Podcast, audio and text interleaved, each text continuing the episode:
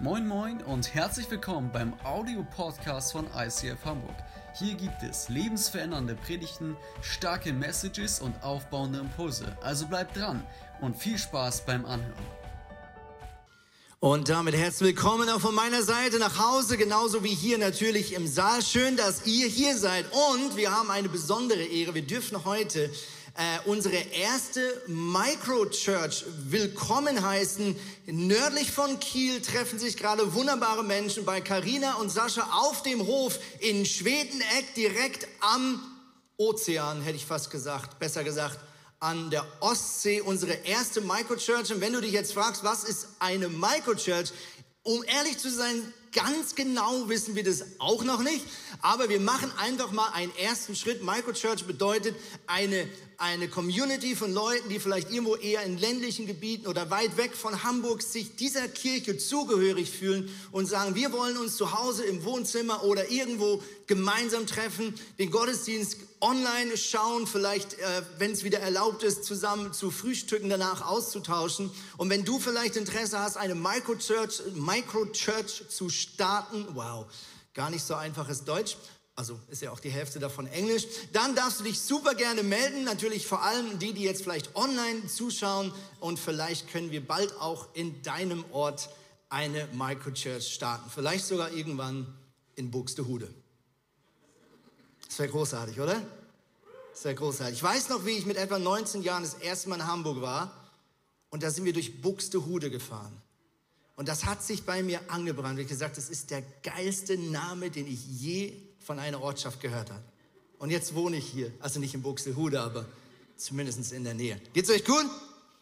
Hey, wir starten heute äh, in ein spannendes Thema und zwar geht es heute um das Thema Arbeit. Und es ist mir mega wichtig, wenn wir heute darüber sprechen, dann äh, richtet sich diese Predigt nicht nur an die Leute, die jetzt wirklich über einen aktuell gültigen Arbeitsvertrag mit einem Arbeitnehmer äh, verfügen, sondern es richtet sich erst recht an alle, die vielleicht noch in der Ausbildung sind, äh, die vielleicht gerade ein Studium versuchen zu bewältigen, trotz Online-Kursen und so weiter. Und es richtet sich auch an ähm, die Menschen, die vielleicht als Hausmänner oder Hausfrauen äh, gerade sagen, meine Arbeit ist es, den Haushalt zu managen und diese kleinen wunderbaren Kinder großzuziehen. Also ich hoffe, dass jeder von euch, egal ob zu Hause oder hier im Saal, von dieser Predigt profitieren kann. Ich selber äh, habe das Privileg gehabt, dass mein Papa mich oft früher mit zur Arbeit genommen hat am Nachmittag. Ich kam nach Hause von der Schule, habe schnell was gegessen, bin dann über die Straße geflitzt auf die Arbeitsstelle von meinem Papa und es gab eigentlich nie den Grund, dass er gesagt hat, du darfst nicht mit. So landete ich oft auch in irgendwelchen Baubüros Büros oder Architektenbüros.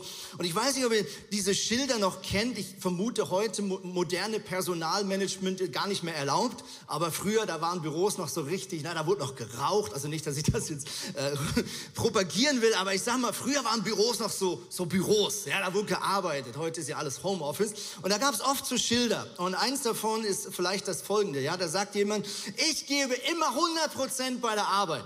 Ja, 13 Prozent am Montag, 24 Prozent am Dienstag, 39 Prozent am Mittwoch. Also kannst du ja mal versuchen, äh, deinen 100 Prozent äh, Arbeitsvertrag so auszulegen. Äh, jemand anders hat geschrieben, heute Nacht habe ich von der Arbeit geträumt, ich habe gleich mal acht Stunden Überstunden aufgeschrieben. Ja, vorhin kam direkt eine Angestellte vom ICF Hamburg auf mich zu und gesagt, ich habe heute Nacht auch von ICF geträumt, ich komme morgen nicht. Genau. Ähm, Drittens, jemand schreibt, ich mag meinen Job. Das Einzige, was mich daran stört, ist ehrlich gesagt die Arbeit. Ja? Also das sind vielleicht Menschen, die einfach gerne Kaffee trinken und äh, sich freuen auf äh, Social Austausch, aber nicht wirklich Lust haben, dann auch irgendwas zu tun. Und äh, jemand anders schreibt, äh, man munkelt, es ist das Finanzamt, äh, unsere Arbeit ist streng geheim. Wundern Sie sich also nicht, dass wir nicht arbeiten, solange Sie da sind. Das war ein Witz mit dem Finanzamt. Das war fies. Ich hoffe, es ist nicht jemand hier vom Finanzamt, der jetzt diese Predigt schaut. Es war nur ein Witz, okay?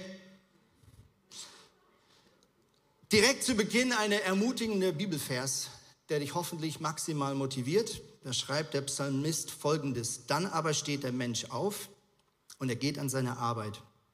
Er hat zu tun, bis es wieder Abend wird. Punkt. Offensichtlich ist der auch gerade ein bisschen frustrierend. Ja. Aber manch einer kann sich vielleicht genau mit diesem Lied hier äh, maximal äh, identifizieren, dass er sagt, meine Arbeit fühlt sich gerade genauso auf. Ich stehe auf, quäl mich aus dem Bett, äh, klapp den Laptop auf, äh, zieh zumindest hier oben was an, unten kann ich den Pyjama anlassen, ja, ist das schön im Homeoffice. Und dann arbeite ich halt, ja, und gucke immer mal wieder oh, gähnend auf die Uhr, bis ich dann irgendwann, Gott sei Dank, den Laptop wieder, naja, nicht zuklappen kann, aber zumindest Zoom schließen und Netflix öffnen kann. Und dann kommt der tolle Feierabend, um dann am nächsten Morgen das Ganze von neuem zu machen. Ich weiß nicht, ob du gerade mega motiviert bist in deinem Studium, in deiner Arbeit, gerade sagst, ich blühe da total auf, Homeoffice ist mein absolutes Highlight die letzten zwei Jahre, oder ob du gerade mega frustriert bist. Ich hoffe, dass Gott dir heute in dieser Situation begegnen darf.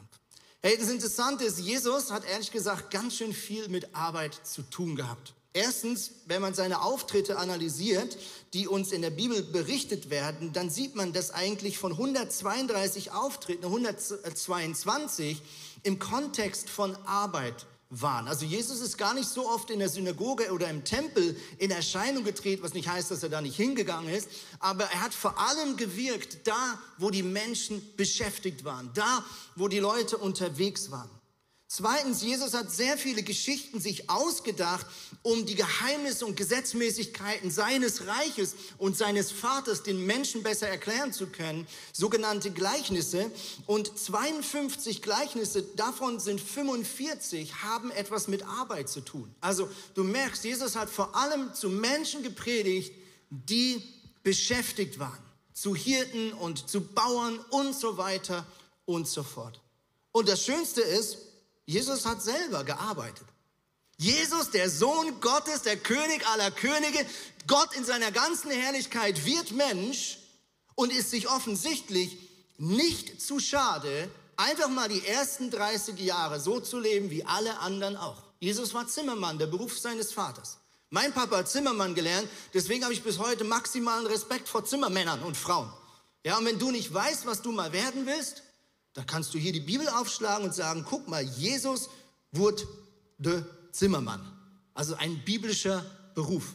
Also, falls du Zimmermann bist, Kompliment. Mehr Jesus ähnlicher sein kann man eigentlich nicht.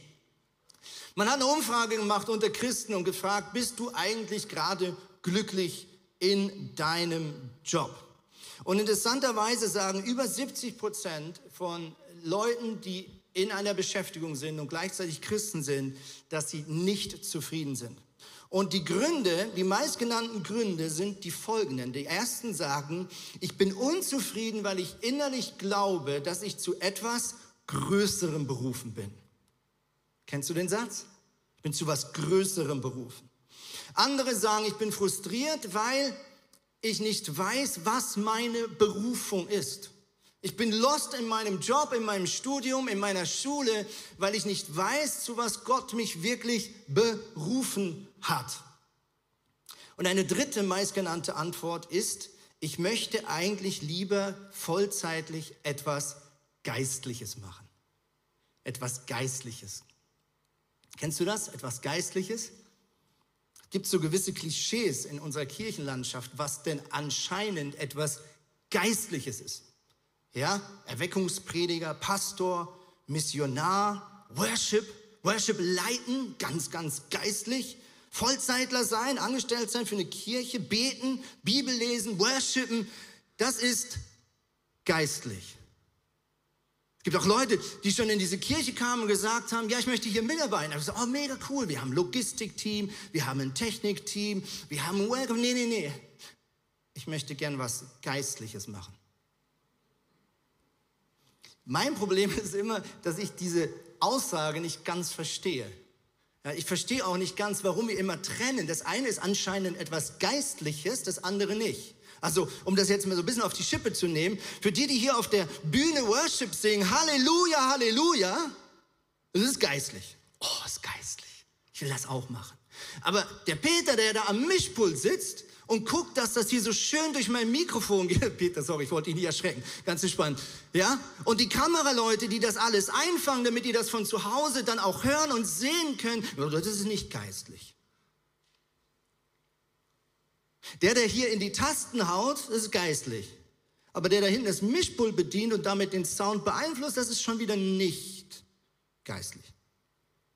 Ich spüre, dass ich selbst nicht so ganz mit dieser Denkweise einverstanden bin. Ja, wir haben auch Klischees, was wahrscheinlich nicht so geistlich ist. Ja, arbeiten ist ungeistlich. Zur Arbeit gehen mit dem Bus, mit dem Zug, wie auch immer du zur Arbeit gehst, kochen, putzen, Gartarbeiten, äh, feiern, pupsen, nichts tun, das ist alles ungeistlich. Die Leute sind frustriert, sagen, ich will doch was Geistliches machen. Kennst du diese Denkweise? Sehr ehrlich gestehen, wenn du am Andocken bist in dieser Kirche, wir denken nicht so. Bei uns ist jeder Dienst geistlich. Und wir haben nicht vor jemandem, der hier betet auf der Bühne, mehr Respekt als vor der Person, die am Samstagabend hier wieder alles aufbaut. Woher kommt diese Trennung? Erstens, es hat sehr viel mit griechischer Mythologie zu tun, die letztlich die letzten 100 Jahre oder 400, 500 Jahre bevor Jesus kam, auch sehr stark das damalige Denken geprägt hat, damit auch sehr stark die ersten Kirchen. Ja, Aristoteles, Platon, viele kennen vielleicht diese berühmte Höhlgeschichte von Platon. Das ist alles eine Denkweise, die sagt, hey, das Geistliche ist viel wichtiger, der geistige Mensch, die unsichtbare Welt, das ist letztlich das Ziel des Lebens, das ist die Erfüllung, das ist die Wahrheit. Und der, der Körper ist letztlich wie ein Gefängnis, wie eine Höhle, die dich eingrenzt, die dein Denken vernebelt. Und die, die, das Ziel der griechischen Mythologie war, letztlich immer mehr in diese geistliche Welt abzutauchen abzutauchen oder einzutauchen und die menschlichen und irdischen Grenzen zu überwinden. Der Körper wurde verneint. Essen und alles, was damit zu tun haben, arbeiten, das war alles negativ. Und das hat sehr stark auch leider die ersten Christen beeinflusst. Auch deswegen, weil das Christentum sich leider viel zu schnell von ihren jüdischen Wurzeln abgetrennt hat und sehr stark vom römischen Reich und griechischer Philosophie geprägt wurde. Und deswegen haben wir leider sehr schnell in der Kirchenlandschaft eine Denkweise gehabt, wo wir wieder geistlich und nicht geistlich, geistlich und menschlich stark voneinander trennen. Und sehr schnell wurden Pastoren oder Priester oder Bischöfe, wie auch immer sie genannt haben, zu so Sonderstellungen hochgehoben, nach dem Motto, die, die sind was Besonderes, die sind irgendwo, die, die, die schweben schon fast auf dem Boden, die müssen auch gar nicht arbeiten, die sind eigentlich nur am Beten den ganzen Tag und so weiter und so fort. Und man hat angefangen, sehr schnell auch in der Kirche, das eine zu bewundern und mit dem anderen kommt man nichts anfangen. Und genau Luther war einer von denen und auch Zwingli und Calvin waren Reformatoren, die den Menschen wieder einen Sinn gegeben haben, warum eigentlich Arbeit so wichtig ist. Und deswegen wollen wir uns heute darüber unterhalten. Es gibt ein Wort, und die, die regelmäßig in diese Kirche kommen, die haben das schon mal gehört, ein Wort im Hebräischen, das bedeutet Avat. Avat steht einerseits im Alten Testament überall dort, wo es um Arbeit geht. Beschäftigung, fleißig sein. Das Wort wird aber genauso verwendet, wenn es ums Dienen geht, auch wenn es darum geht, dass Gott Menschen beruft, um ihm zu dienen. Auch da steht Avat. Und der dritte Kontext, in dem das Wort verwendet wird, ist Worship, Anbeten. Also das gleiche Wort im Alten Testament wird für Arbeit verwendet, genauso wie für dienen, Gott dienen, genauso wie für Gott anbeten. Und da sehen wir, dass Gottes Denkweise bezüglich Arbeit nicht ein, ein lästiges Ding ist, sondern es ist eine alltägliche Haltung der Anbetung. Wenn wir Gott, dem Schöpfer, unser Talent, unsere Fähigkeiten, unsere Ressourcen zur Verfügung stellen und gleichzeitig nach bestem Wissen und Gewissen das verwalten und in einer dienenden Haltung weitergeben, was Gott uns in die Hände gelegt hat. Man könnte vielleicht Avat am besten übersetzen mit in einer dienenden und anbetenden Haltung arbeiten. In einer dienenden und anbetenden Haltung arbeiten. Mit anderen Worten, du bist zur Arbeit berufen. What? Viele sagen, ich weiß nicht, was meine Berufung ist. Jetzt kommt der Pastor von ICF Hamburg und sagt, arbeiten ist deine Berufung. Ja, gute Nacht. 1. Mose 2, Vers 15. Gott, der Herr, brachte den Menschen in den Garten von Eden. Er gab ihm die Aufgabe, den Garten zu bearbeiten und zu bewahren. Moment mal, das ist vor dem Sündenfall. Das ist bevor das Böse auf diese Erde kam, bevor Adam und Eva sich von Gott und dem Lebensgeber getrennt haben, da haben die schon gearbeitet. Scheiße. Die mussten was tun. Ich weiß noch, wie ich als Kind mal so ein Bild gesehen habe vom Schlaraffenland. Da lagen Leute in der Wiese und sie mussten nur ihren Mund öffnen und von oben fielen so fertig präparierte Chicken Wings in ihren Mund. Und ich habe lange gedacht, dass das Paradies Adam und Eva wahrscheinlich etwa so war. Ja, die liefen durch den Garten und alles, was sie vielleicht machen mussten, war so ah, den Arm heben, um ah, so eine leckere Himbeere vom Himbeerstrauch zu pflücken. Ja? Nein, Adam und Eva haben von Gott etwas zu tun bekommen. 2. Mose 23, sechs Tage lang sollt ihr eure Arbeit tun, auch hier steht das hebräische Wort avat, aber am siebten Tag sollt ihr ruhen. Also es ist der Wille Gottes, dass wir sechs von sieben Tagen fleißig in einer dienenden und anbetenden Haltung beschäftigt sind, egal ob als Hausmann, Hausfrau, Student, äh, Schüler oder Arbeitgeber oder Arbeitnehmer.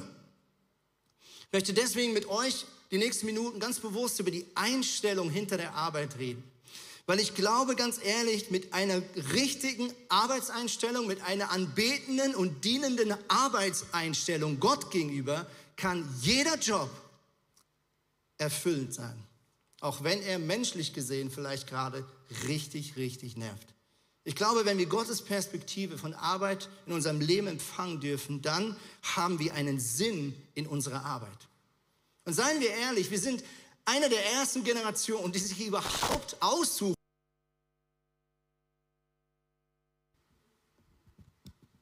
Da sind wir wieder. Ihr hört mich?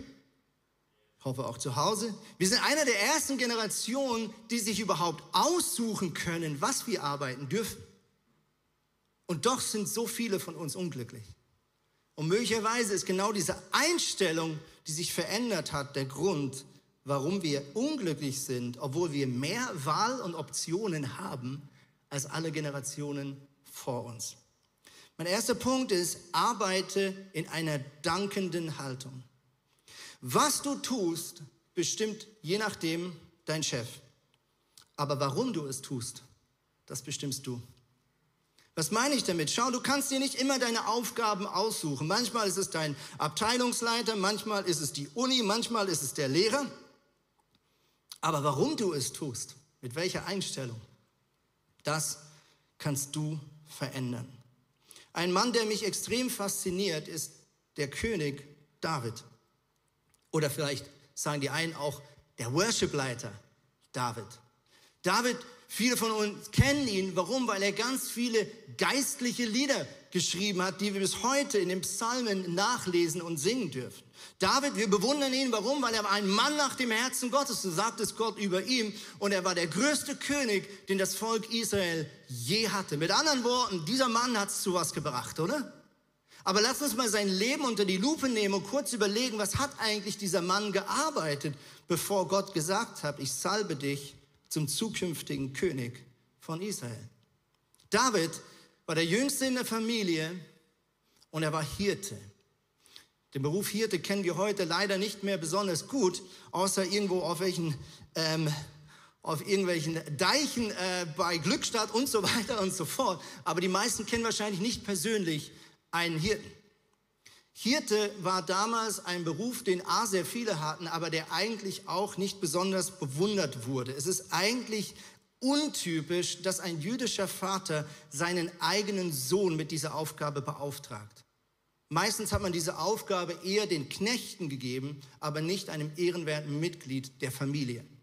David scheint offensichtlich von außen nicht viel Talent zu haben oder offensichtlich glaubt sein Vater nicht wirklich an seine Skills. Auf jeden Fall landet dieser junge David auf dem Feld alleine mit den Schafen. Und das Krasse ist bei diesem Beruf Hirte, dass dir keiner über die Schulter schaut. Du bist oft wochenlang alleine mit den Hirten unterwegs vor einer Weide. Check, check. Okay, jetzt ist es echt schwer, die Predigt länger einzuhalten. Du bist von einer äh, äh, Weide zur nächsten unterwegs, Aber keiner schaut dir über die Schulter. Da kommt am Abend nicht irgend vorbei und sagt, äh, zeig mal her, was hast du heute geschafft? Du hast auch je nachdem keine Arbeitskollegen, mit denen du so ein bisschen Competition machen kannst, ja? Wer kriegt die Beförderung, ja? Nein, du bist wochenlang allein unterwegs. Und ob du deinen Job gut oder schlecht machst, kriegt niemand mit. Selbst wenn du vielleicht zurückkommst, weil du kein guter Hirte warst, naja, dann kannst du irgendeine Ausrede finden, nach dem Motto, ja, da ist eine Seuche ausgebrochen unter den Schafen, die meisten sind gestorben, ich kann nichts dafür. Ja, da kam äh, schlechtes Wetter, äh, die, die, die, die, die, die Felder waren vertrocknet. Du kannst hundert Ausreden finden. Niemand kann es überprüfen. Und ausgerechnet von diesem David wird berichtet, dass als ein Löwe oder ein Bär versucht hat, diese Herde anzugreifen, dass er nicht davongerannt ist, was ja jeder verstehen würde, sondern dass er mit seinen bloßen Händen dazwischen ging, weil er seine Schafe und seinen Job so dermaßen ernst genommen hat. Mit anderen Worten, bevor dieser David zu einem berühmten Worshipleiter wurde, von dem wir heute noch Lieder singen, war er ein Worshipleiter auch in seiner Arbeit.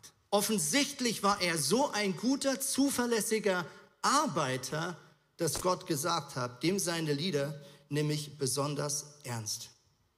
Mit anderen Worten, wenn du glaubst, dass du zu etwas Großartigem berufen bist, dann tue das, was Gott dir jetzt anvertraut hat, großartig. Nochmal, wenn du glaubst, dass Gott dich zu etwas Großartigem berufen hat, dann tust du das, was du jetzt gerade von Gott anvertraut bekommen hast, großartig. An dem zeigt sich, ob du es wirklich glaubst oder nicht.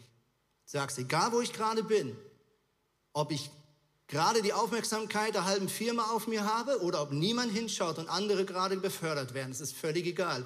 Ich arbeite in einer dankenden und dienenden Haltung Gott gegenüber. Nächster Punkt ist, arbeite treu. Arbeite treu. Jesus sagt es in Lukas 16, Vers 10, nur wer im Kleinen treu ist, wird auch im Großen treu sein. Wenn ihr bei kleinen Dingen unzuverlässig seid, werdet ihr es auch bei den großen Dingen sein. Ehrliche Worte von Jesus selber. Mit anderen Worten, Jesus sagt, hey, ich achte darauf, wie Menschen mit dem umgehen, was vielleicht vermeintlich als klein angeschaut wird in der Gesellschaft. Ich schaue den Leuten über die Finger auf der Suche nach Männern und Frauen, denen ich Großes anvertrauen kann. Und das Kriterium, nach dem ich entscheide, ob ich ihnen Großes anvertrauen kann und werde, ist, ob sie groß mit dem umgehen, was vermeintlich als klein angeschaut wird. Und ich weiß, heute ist das vielleicht nicht mehr allzu modern, diese Denkweise. Manch einer sagt sich, nee, mach lieber das, was du nicht mehr tun willst, mach es nicht zu gut. Das hat mal ein Arbeitskollege vor einigen Jahren zu mir gesagt. Er hat gesagt, Andi, du bist selber schuld, du machst das, was du eigentlich nicht mehr tun willst für ICF Zürich, machst du viel zu gut. Und er hat gesagt, mach's doch so wie ich. Ich mache immer, wenn ich eine Aufgabe bekomme, auf die ich keinen Bock habe, na, dann mache ich es einfach nur so gut wie irgendwie nötig. Und dann wird wahrscheinlich der Chef nächstes Mal sich einen anderen suchen. Und für ein paar Wochen kreiste diese Denkweise in meinem Kopf, bis ich merkte, nein, ich will so nicht gegenüber Gott arbeiten. Das mein, vielleicht kann das menschlich funktionieren, vielleicht funktioniert es auch in deiner Firma, vielleicht kommen damit gewisse Arbeitskollegen schneller voran als du, aber im Kern glaube ich nicht, dass Gott diese Denkweise ehrt, sondern ich bin überzeugt, dass Gott zum Schluss dein wichtigster Chef ist, der das letzte Wort hat, auch über deine Beförderung über deine Zukunft. Und deswegen mache ich dir Mut, sei treu. Josef, so ein krasses Beispiel. Auch ihn bewundern wir. Er war der zweitmächtigste Mann des, des, des, dieser Riesennation Ägypten. Aber was war dazwischen? Er war dazwischen Verwalter von Potiphar, hat den ganzen Laden geschmissen, ohne dafür Anerkennung zu bekommen.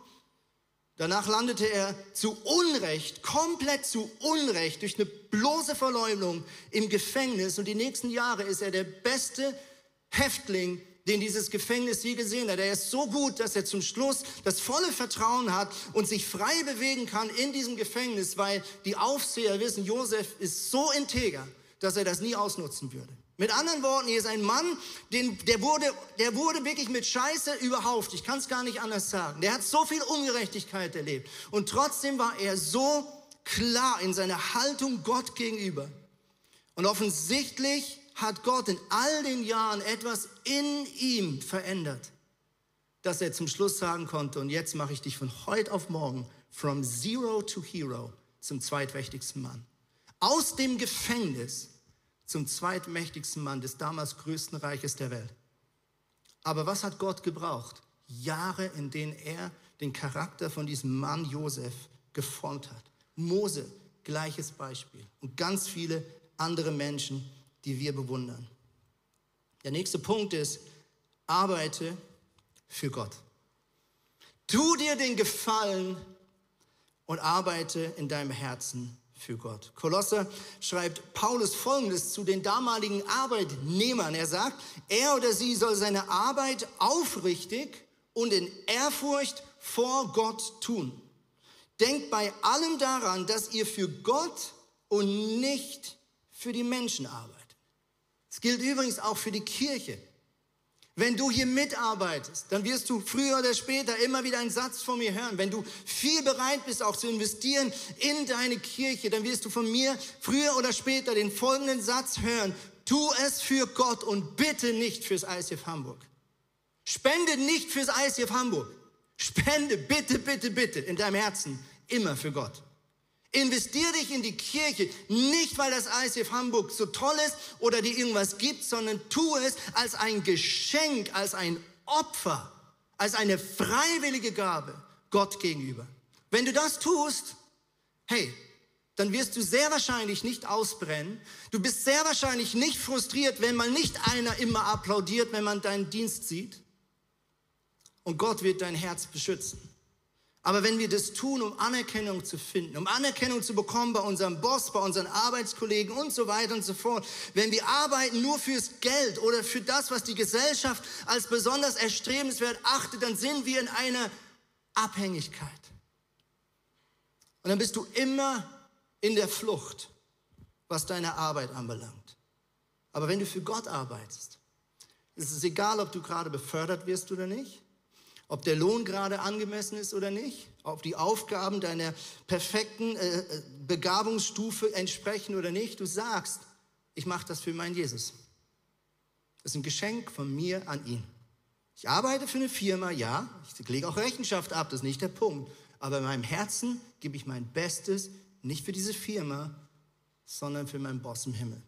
Er hat mir dieses Talent gegeben und er hat mich jetzt gerade hier hingestellt. Und solange ich hier bin, gebe ich da mein Bestes. Der vorletzte Punkt heute ist, lebe nicht für deine Arbeit. Arbeite für Gott, aber schau, dass die Arbeit nicht dein Gott ist. Du hast dich vielleicht schon gewundert, warum der Pastor heute einen Kaktus mit auf der Bühne hat oder warum hier ein Knochen liegt. Ja, wir haben einen Hund seit ein paar Monaten, aber nein, das ist nicht der Grund möchte mit euch einen kurzen Exkurs machen, nochmal ganz an den Anfang der Bibel. Wir haben vorhin gehört, Arbeit ist etwas Göttliches. Wir werden jetzt aber gleich sehen, Arbeit kann auch etwas Teuflisches sein. 1. Mose 2, Vers 7 heißt es, da nahm Gott der Herr etwas Staub von der Erde, formte daraus den Menschen Adam und blies ihm den Lebensatem in die Nase. So wurde der Mensch ein lebendiges Wesen. Mit anderen Worten, die Bibel berichtet uns, dass Gott Erde als Grund Baustoff genommen hat, was wahrscheinlich ein Symbol ist für all die Moleküle, Calcium und Magnesium und alles, was Gott da braucht, um unseren menschlichen Körper zu formen. Und Gott nimmt all diese Grundbausteine und formt daraus Adam. Also Adam ist sozusagen aus Erde geschaffen worden. Deswegen haben wir Männer auch manchmal so einen trockenen Humor. Dankeschön. Kam mir gerade spontan, war aber nicht lustig. So, es geht weiter. Wie wird Eva geschaffen? Dann heißt es weiter, äh, Adam wurde in einen Schlaf versetzt und Gott entnahm ihm eine Rippe. Also, wenn du wissen wolltest, wie eine menschliche Rippe aussieht, das ist es nicht. Aber es symbolisiert die Rippe. Also, Adam wird zum Grundbaustein, aus dem Eva von Gott geschaffen wird. Okay, also Adam wird aus Erde geschaffen, Eva wird aus Adam geschaffen. Also er muss direkt mal ein Opfer bringen, damit es sowas wie Ehe überhaupt bringt. Merkt ihr das? Wichtiges Prinzip. Ohne Opfer keine glückliche Ehe. Okay? Adam hatte Bock auf eine Frau, logisch, freut sich drauf, aber er muss mal direkt etwas hergeben und das äh, ist in sich äh, mal eine ganze Predigt wert. Aber das machen wir ein andermal, okay? So, jetzt kommt das Problem. Adam und Eva sagen, Gott, wir haben keinen Bock auf dich. Danke für das wunderschöne Leben, Paradies, Ehe, alles super fühlt sich toll an, aber wir wollen es mal ohne dich probieren. Und weil sie sich gegen diese gesunde Abhängigkeit dem Schöpfer gegenüber, weil sie sich dagegen entscheiden, passiert Folgendes. Sie werden abhängig genau von dem, aus was sie geschaffen wurden. Schau es dir an. Jesus stellt sie zur Rede, sie haben gerade das erste Mal gesündigt und Gott ist drauf und dran, sich von der Menschheit trennen zu müssen, mit schwerstem Herzen. Und jetzt sagt er, was das für Konsequenzen haben wird, dass die Menschheit sagt, wir wollen diese Abhängigkeit dem Schöpfer gegenüber nicht. Wir wollen auch den Schutz nicht, den diese Abhängigkeit mit sich bringt. Er wendet sich an Eva und sagt, ich verhänge über dich, dass du Mühsal und Beschwerden hast, jedes Mal, wenn du schwanger bist, und unter Schmerzen wirst du Kinder zur Welt bringen. Er wird dich, es wird dich, Entschuldigung, es wird dich zu deinem Manne hinziehen, aber er wird über dich herrschen. Puh, dicke Post.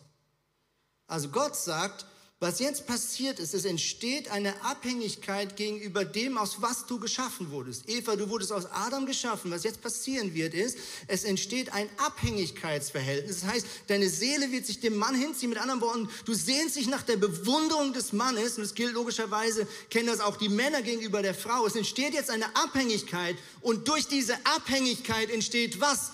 Macht. Der Mann wird über dich herrschen. Jemand, von dem du abhängig bist, der hat auch Macht über dich. Ja, wenn du davon abhängig bist, dass dein Chef dich beklatscht, dann ist da auch eine Macht. Wenn du abhängig davon bist, ob Männer dich attraktiv finden oder Frauen dich attraktiv finden, dann ist da eine gewisse Macht. Und bis heute leidet diese Menschheit unglaublich unter diesen Konsequenzen. Und jetzt geht's weiter. Was hat das jetzt mit Arbeit zu tun, Pastor? Gute Frage. Zu Adam sagt er, Deinetwegen soll der Ackerboden, also das, aus was du geschaffen wirst, verflucht sein. Dein ganzes Leben lang wirst du dich abmühen, um dich von seinem Ertrag zu ernähren. Du bist auf ihn, Achtung, wieder angewiesen, abhängig, um etwas zu essen zu haben, aber er wird immer wieder mit Dornen und Disteln übersät sein. Auch das wieder ein Bild für Herrschen. In anderen Worten, der Arbeit wird die Krone aufgesetzt, unter der der Mensch leidet. Du wirst dir dein Brot mit Schweiß verdienen müssen, bis du stirbst. Wow, mega motivierend, oder? Schau, ich finde, das ist so wichtig. Wir haben vorhin gesagt, hey, Arbeit ist etwas Göttliches, aber es ist ganz wichtig, dass wir das nicht übersehen. Es hat sich auch durch das Abwenden des Schöpfers etwas in unser Leben geschlichen, was logischerweise nicht das Design des Schöpfers war. Heute sind wir so stark abhängig genau von der Arbeit, oder? Nicht nur von der finanziellen Versorgung. Für so viele Menschen bedeutet Arbeit letztlich auch ein Titel.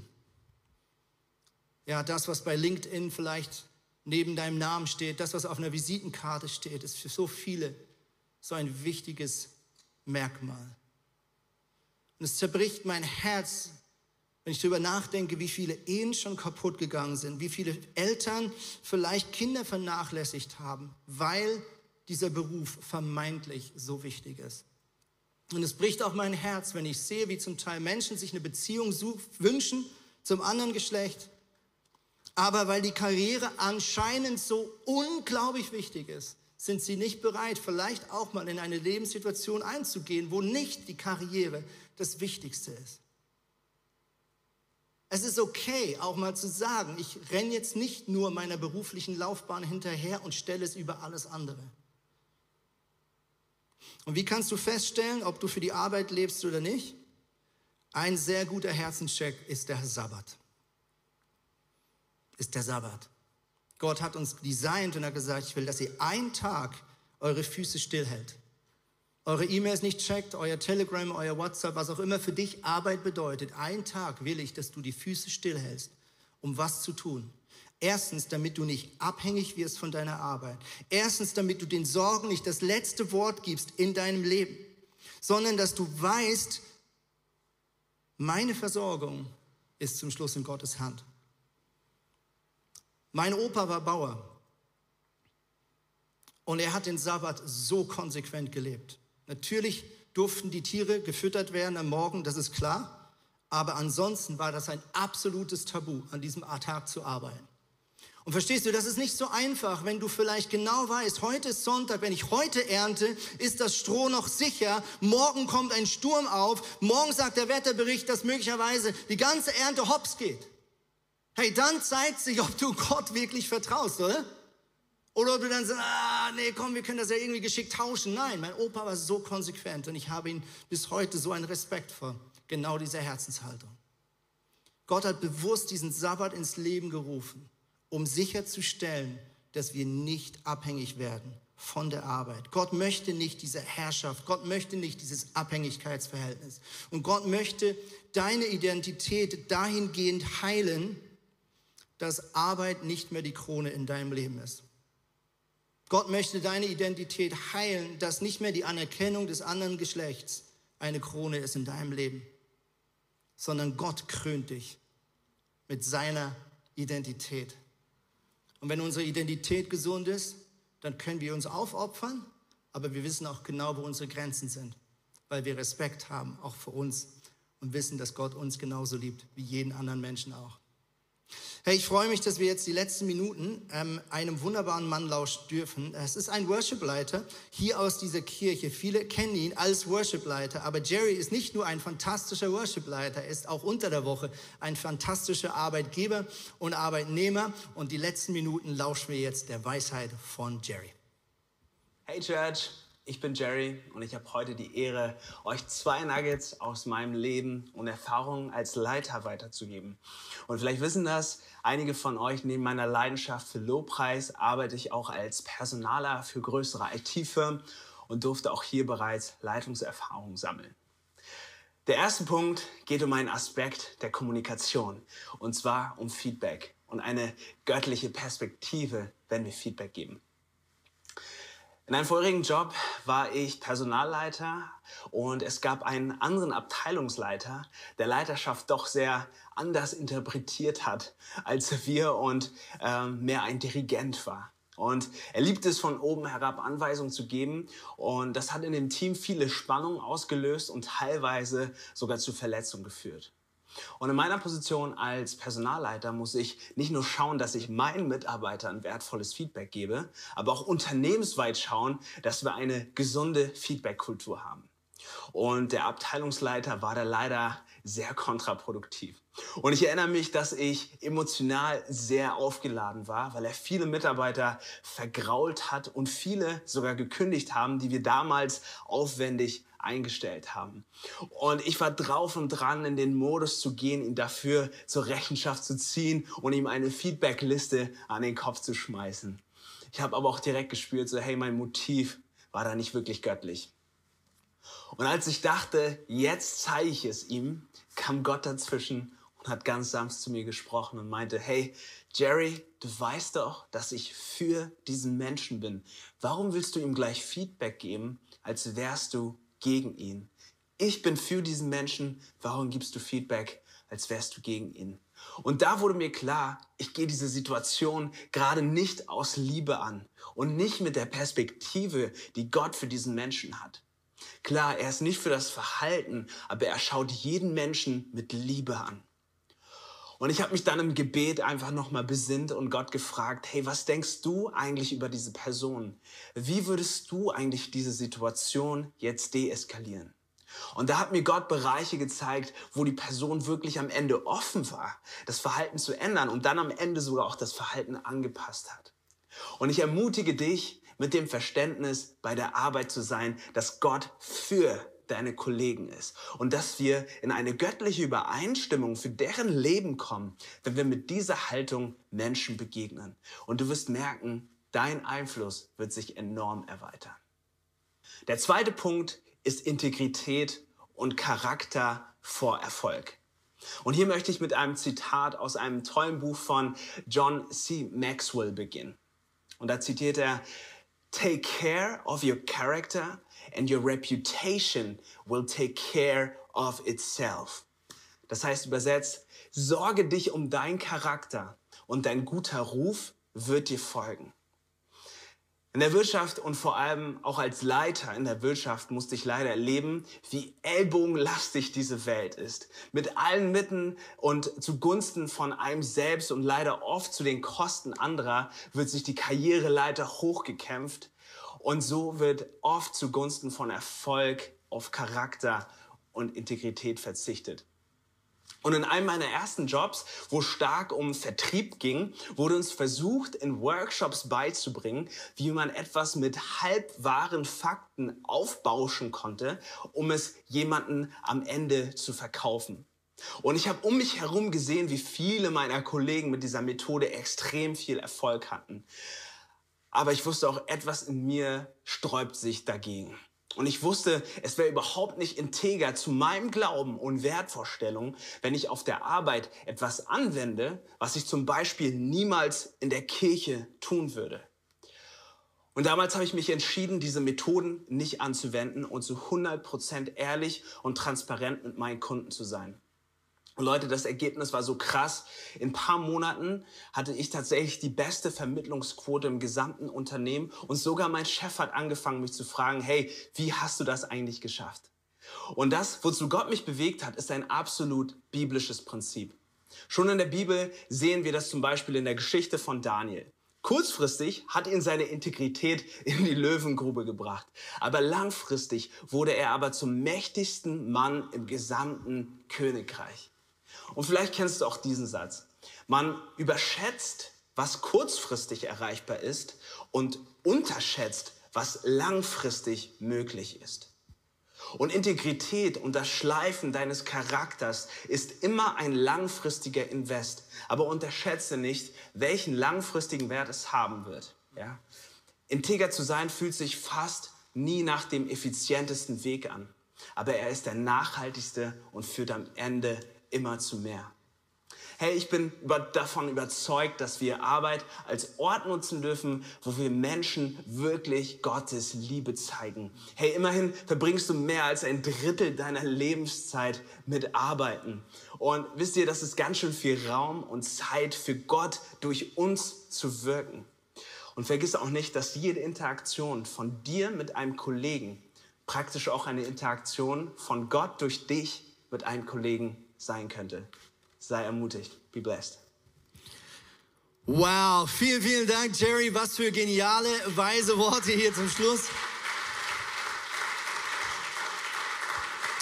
Und ich lade dich ein zu Hause, genau wie im Saal. Lass uns gemeinsam aufstehen und lass uns gemeinsam beten. Und hey, wenn du hier im Saal oder zu Hause ein Anliegen hast, vielleicht bist du gerade in einer Situation der Perspektivlosigkeit, vielleicht suchst du gerade einen Job, vielleicht bist du gerade in so einem offenen Konflikt bei deiner Arbeit. Ich lade dich ein, das Gebetsteam jetzt in Anspruch zu nehmen. Du kannst den Saal jetzt schon verlassen, die nächsten Minuten, genauso wie du dich jetzt schon äh, einwählen kannst per Zoom. Und das sind wunderbare Leute, die super, super gerne einfach zuhören äh, dich unter den Segen Gottes stellen. Deswegen herzliche Einladung, nimm das unbedingt in Anspruch, wenn du vielleicht gerade in diesem Thema eine Antwort von Gott brauchst. Yes, Jesus, und ich danke dir, dass du der perfekte Arbeitgeber bist. Menschen enttäuschen.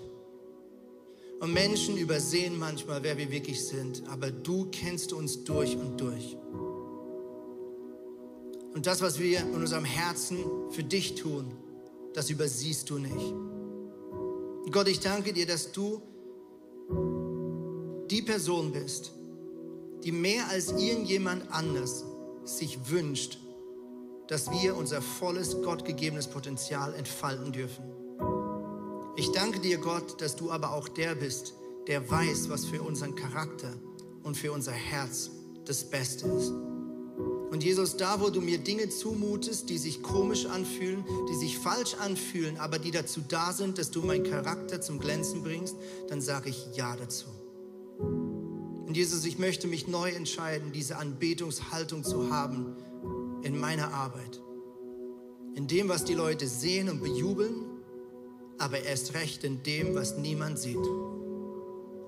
Vater, lass uns Männer und Frauen sein, die bekannt sind auf der Arbeitsstelle und an den Universitäten und Schulen, weil sie integrer sind, weil sie Vorbilder sind, weil sie nach höheren Maßstäben arbeiten als die Maßstäbe dieser Welt. Und ich segne jede Person, die gerade Ermutigung braucht, Wir machen uns eins mit den Menschen, die einen neuen Job suchen. Wir machen uns eins mit den Menschen, die sich so fühlen, wie wenn sie gerade gescheitert sind, wo vielleicht die Batterie körperlich und seelisch komplett auf Null ist. Vater, wir segnen all die, die gerade sterben vor Einsamkeit in der ein Millionsten Woche vom Homeoffice. Jesus, sei du jeder Person nah und greif du in jede Geschichte ein und dreh die Dinge so, wie sie in deiner Perspektive das Beste für uns ist, Jesus. Das beten wir in deinem wunderbaren Namen. Amen.